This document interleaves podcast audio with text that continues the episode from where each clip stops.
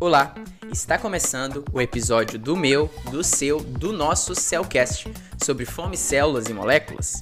O Cellcast sobre fome, células e moléculas é o nosso encontro falando sobre os temas mais interessantes da atualidade e que se relacionam diretamente com a área da biologia celular. Você também pode encontrar curiosidades e conhecimentos sobre esta área em nosso perfil do Instagram, instamocel, canal do YouTube Amo Células e website Biocel e Mol. Siga a gente!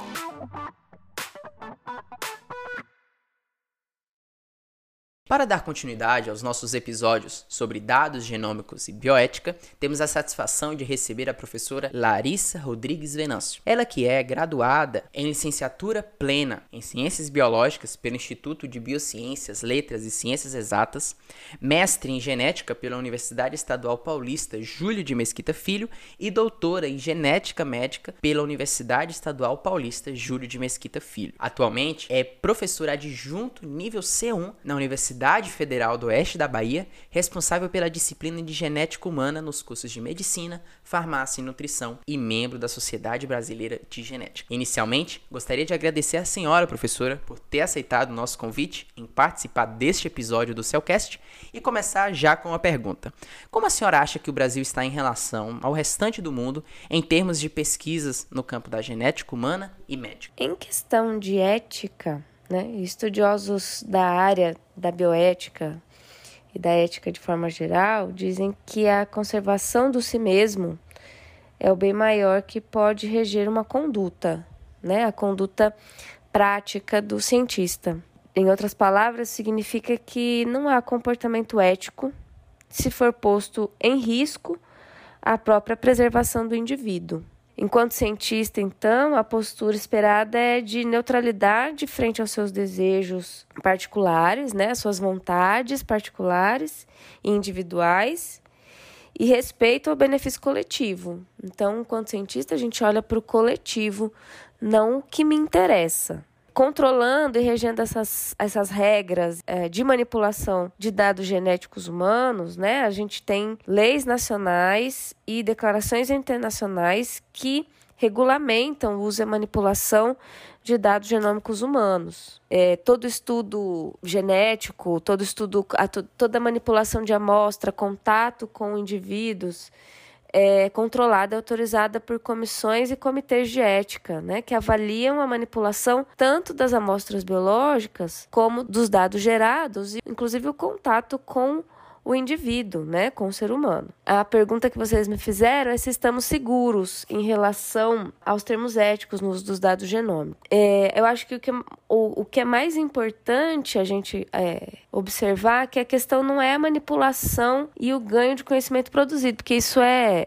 extremamente importante, grande. A gente deu um salto em termos de saúde a partir do momento em que a gente começou a manipular genoma, que, é, que em 1990 o projeto Genoma Humano trouxe informações do genoma para a gente que fez a gente saltar de forma é, gigante o conhecimento sobre doenças genéticas, né, ou doenças, ou doenças multifatoriais é, se estamos seguros, a, o problema não é o dado genético, o problema é o próprio homem, né? A questão é o próprio ser humano que está olhando para esses dados. A gente tem que aprender a lidar com posturas que, em algum momento, podem não seguir a prática ética. Então, a possibilidade de uso de, dessas informações para discriminação, por exemplo, né? E até de forma mais grave, introduzir pensamentos eugenistas, eles não são impossíveis de ocorrer. A gente tem que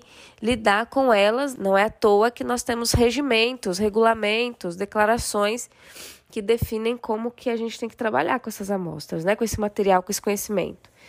Então, esses processos, essas situações não são impossíveis de acontecer. O que que a gente espera enquanto cientista. A gente tem que ter uma atenção redobrada, né? Atenção e cuidado com essas, com essas informações, uma boa formação dos indivíduos envolvidos, né? É, em questões éticas e de proteção desses dados, para que a gente possa é, proteger a população em geral e os dados individuais que são gerados durante as análises. Então, o mais importante é uma boa formação né, dos indivíduos que lidam com essas amostras, com esse material, com essa informação, e um cuidado né, no, no respeito na conduta que a gente tem que tomar. Mas estamos 100% seguros? Isso é uma resposta difícil de eu dizer para vocês, né? Porque a gente tem possibilidade de escape, né, desse, desse pensamento. O que a gente tem feito é é, trabalhado com bastante cuidado na formação das pessoas que estão envolvidas com esse tipo de, é, de conhecimento e para, para, para que a manipulação dos dados seja de forma mais segura possível, né? Que a gente possa é, ter contato com essas amostras, desenvolver conhecimento, gerar novas informações sem prejudicar o indivíduo. É isso que a gente tem que pensar não é o que eu quero, no, qual é o meu interesse, é o interesse do coletivo, que é importante para o bem da comunidade. Pensando nisso, a situação atual nos desencoraja a participar com os nossos dados genômicos em pesquisas na área da genética humana? Olha, sinceramente, eu acho que não desencoraja não a participar dos, do, de estudos com dados genômicos, né? Os profissionais que estão envolvidos com a área, eles têm uma formação muito séria, né? Entendem os cuidados que precisam ser tomados com, essas, com esses dados. Além disso, quando a gente pede para a comunidade dentro de um estudo para que ele venha até, até a universidade ou instituto de pesquisa para ceder, conceder uma amostra biológica, todo esse procedimento ele é regulamentado, né? Então, o, o doador da amostra ele não nos fornece a amostra sem entender muito bem o que, que é que aquele estudo é, tem, tem como objetivo, o que, que ele se propõe, qual é pergunta e qual é a resposta que ele quer chegar. Então, isso é obrigatório por lei, o, o que o, o indivíduo participante entenda muito bem do que se trata né, aquele estudo que ele está se envolvendo. Se ele não tiver interesse, alguma preocupação, ele pode não participar, ele tem direito de dizer não, assim como, mesmo que ele disser sim naquele momento, ele pode a qualquer momento contactar o, pesquisador é, responsável e falar assim: olha, eu não quero que você use a minha amostra. O pesquisador é obrigado, por lei, excluir essa amostra e não analisá-la de modo algum. Então eu penso de, até como uma pessoa, um, uma pesquisadora que manipula a amostra biológica humana, né, que não há né, uma, um perigo eminente nessa, na doação dessas amostras e a utilização desses dados. Agora, a gente não pode também dizer que todos estão, como eu mencionei anteriormente, que está 100% seguro porque a gente ainda tem alguns direcionamentos que podem afetar de forma ilegal contra as regras que são regimentadas para manipulação desse conteúdo biológico, é, vocês, é, pode haver escape disso. Então, assim, impossibilidade de, em algum momento, né, por algum indivíduo, claro que é isso através de alguém, né, alguma pessoa, do próprio pesquisador, é, tratar essas amostras com descuido, isso a gente não está 100% blindado. Mas acho que é importante dizer que, mesmo assim, é, existe regulamentação, existe lei, existe procedimento técnico que, para ser executado, precisa ter muito cuidado com essas amostras. Então, é, com as amostras, com os resultados que são gerados dessas amostras. Então, é, eu acredito a gente tem que ter cuidado, né? A gente não pode se envolver num projeto, num, numa proposta, é, é, liberando uma amostra biológica se você não tiver o mínimo de conhecimento, o mínimo de contato com o pesquisador responsável, para é, liberar esses dados, tá? Esses dados no futuro eles não são eles não podem ser liberados para a população em geral, eles só podem ser utilizados dentro daquele estudo e os indivíduos envolvidos com aquele estudo eles não podem ser identificados de maneira alguma. Então, existe todo esse cuidado, né? É, nós comentamos, assim, olha, a gente encontrou uma variação genética associada a tais e tais elementos, né? Ou, recentemente é, saiu uma publicação muito interessante falando sobre a diversidade de genes envolvidos, variações genéticas envolvidas com a esquizofrenia, né? E que foi utilizada amostras de pacientes, né? De vários indivíduos com a, com a doença e de indivíduos não afetados pela doença e se conseguiu pela primeira vez rastrear uma imensidão, uma gama de mais de 100 genes envolvidos com a doença. Isso é muito importante, tá? Mas nós não temos acesso de maneira alguma ao material biológico desses indivíduos que se envolveram no estudo e nem é, informações pessoais a respeito desse indivíduo, tá? Então, quando a, de maneira correta, seguido de forma é, dentro dos conformes legais, não há, não há é, dificuldade, né? não há perigo eminente na participação desses estudos, tá? Eu entendo que hoje é, não há pre grandes preocupações em participar desses estudos, inclusive eles são fundamentais para que a gente amplie o nosso conhecimento sobre saúde humana, né? E possa interferir, interferir de forma prática, né, em tratamento, em medicamento para doenças importantes envolvendo genética. E pensando no futuro, o que a senhora tem a nos dizer sobre os dados genômicos em nosso país? Estamos preparados para os desafios tais como a discriminação genética? Bom, é, é, o futuro dos usos dos dados genômicos no nosso país especificamente depende mais né, é, do de políticas né, que incentivem a, a produção, a geração desses dados, a, a observação das regras quanto ao uso desses dados, né? Não é só.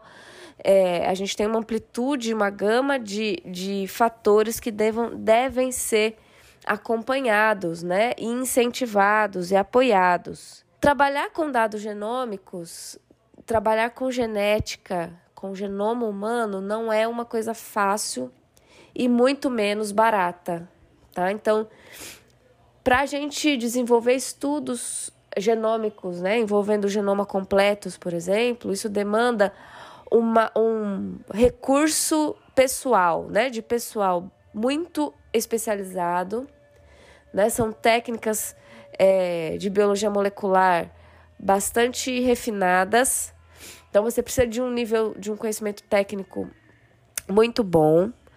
É... Você precisa de incentivo, né, público, privado, para financiar esses estudos. É, porque senão a gente, como eu mencionei, eles são estudos extremamente caros, são, é, solicitam equipamentos sofisticados, né, para ser feitos. Hoje a gente tem com o avanço da tecnologia, equipamentos é, com uma capacidade gigantesca de análise, de produção de dados. Né? A gente tem que ter forma, pessoal formado para analisar tanto em bancada, né? manipular mesmo a amostra biológica, como pessoal especializado em genética, em bioinformática, para avaliar os dados gerados é, pelos, pelos pelas sequências, pelo sequencia, pelos sequenciadores, pelo, pelos dados de sequenciamento. Então, é uma equipe muito grande.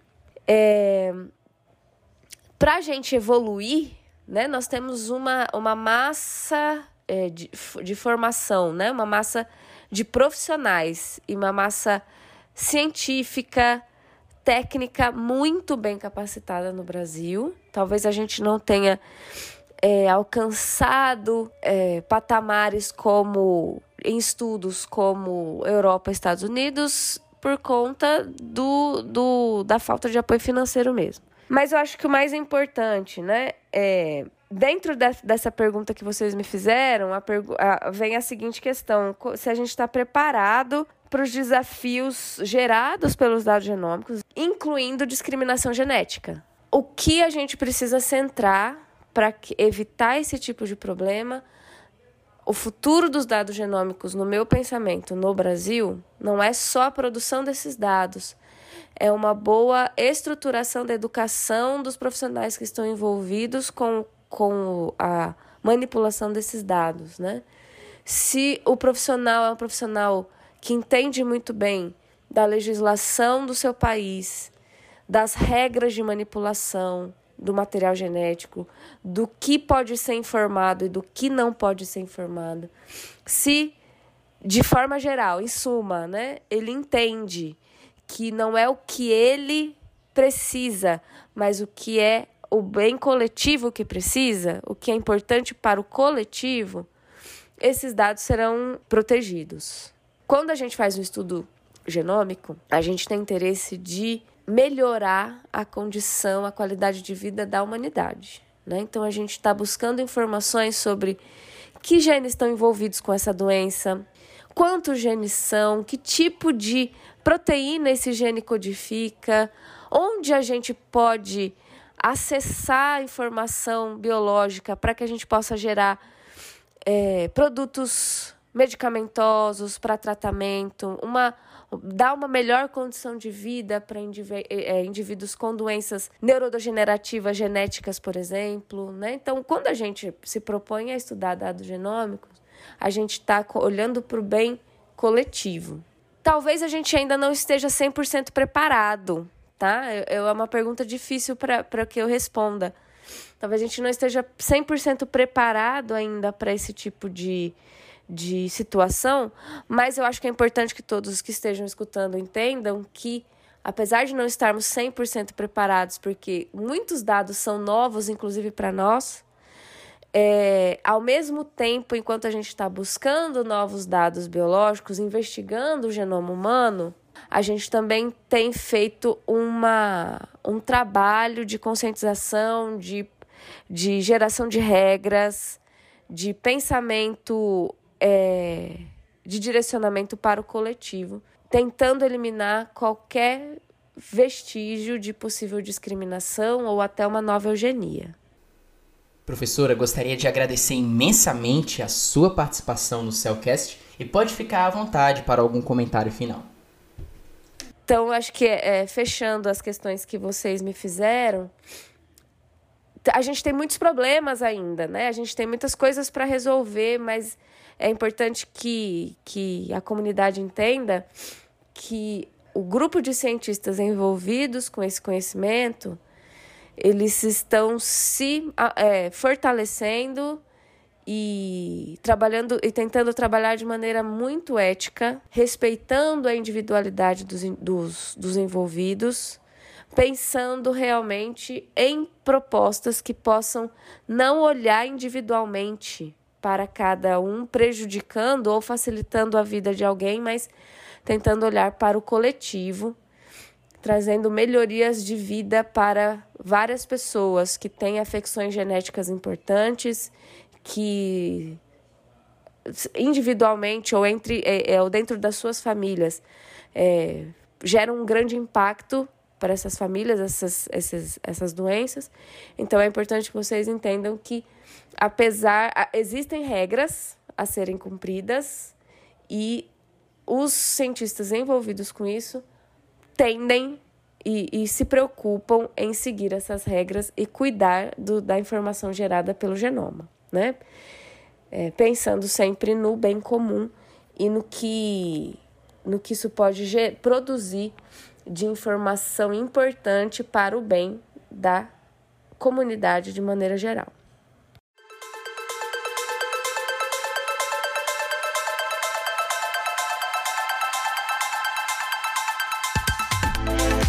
E assim chegamos ao fim deste episódio. Confira as nossas outras plataformas, se informe mais sobre o tema e ouça os próximos episódios, hein? Forte abraço e até logo. Tchau, tchau!